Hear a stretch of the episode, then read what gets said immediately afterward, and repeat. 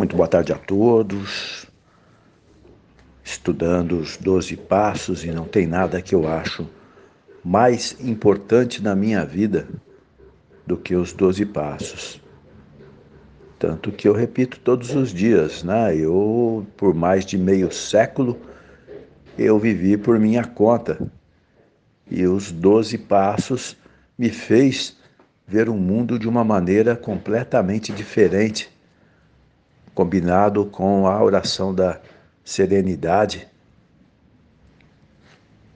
pedindo a Deus que me conceda serenidade para aceitar as coisas que eu não posso modificar. E sem a menor sombra de dúvida, o que eu não consigo modificar é o mundo, as outras pessoas, nem mesmo as pessoas que estão debaixo do mesmo teto que eu. Eu posso sim influenciar, mas isso é tipo água mole em pedra dura, né? E posso influenciar eventualmente pelo exemplo, né? Já que existe um bordão que diz que um exemplo ele vale mais do que mil palavras. E eu tenho os meus mestres um deles que eu repito também com muita frequência é o que disse: quando veres um homem bom, tente imitá-lo. Quando vires um homem mau, examina-te a ti mesmo, que nada mais é do que dizer, em outras palavras, o que Jesus já havia dito, né? Temos a capacidade de ver o cisco no olho do companheiro, mas não conseguimos enxergar a trave que, que tem no nosso, né? E é isso, fazendo os 12 passos, um método simples, revolucionário, que ajuda milhões de pessoas ao redor do mundo, em diversas línguas diferentes,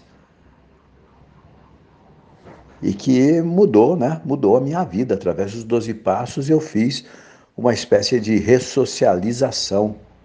Hoje eu aceito muito mais o mundo como ele é, né? Como eu estava dizendo na oração da serenidade e entendo, né, continuando a oração de serenidade, que eu peço coragem para modificar as coisas que eu posso, e essas coisas sou eu mesmo. E eu acredito num poder maior, não tenho a menor sombra de dúvida. Só que esse poder maior, na minha concepção, ele está infinitamente além da minha compreensão. De maneira alguma, né? Eu Acredito que o Criador do universo eu possa entender ele como tendo características iguais à minha, de maneira alguma, né? É... E, mas eu entendo que, como eu dou o exemplo, né? O único parâmetro que eu tenho é o computador da Google. Longe de achar que o poder superior seja um computador.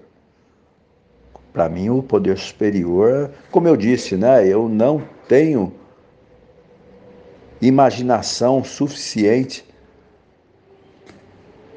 para ir além do que eu já conheço, né? O Google eu sei que milhões de pessoas ao redor do mundo fazem pergunta e ele responde instantaneamente e já ao começar a digitar ele já até sabe o que a pessoa vai perguntar. E para mim, né, o poder superior, o máximo que eu consigo chegar dentro da minha imaginação é até o Google, que é o que eu compreendo. Mas acredito que o poder superior ele é infinitamente maior do que essa capacidade do Google, né?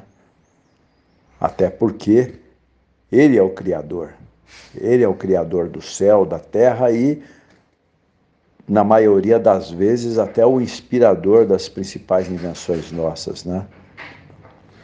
Então é isso aí. É... As perguntas de que maneira aumento a minha compreensão do poder superior com os passos, os passos, eles, para mim, é mais um método, né, que foi passado para o homem aí como sendo revolucionário para modificar, para desenvolver o meu estado de, de espírito, né? para que eu tenha um, um, uma evolução espiritual. E os passos eles são extremamente lógicos, simples. E a última pergunta, como eu peço a Deus da minha compreensão remova meus defeitos, é entendendo, né? Entendendo cada defeito, enxergando cada defeito, assumindo cada defeito, não desejando mais esses defeitos e na combinação do sexto e sétimo passo, né? No sexto passo, eu me proponho a deixar que Deus remova os meus defeitos de caráter, porque eu preciso me propor a deixar. Não basta eu só pedir a Deus e agir diferente, porque aí eu vou estar negando o meu próprio livre-arbítrio. Né?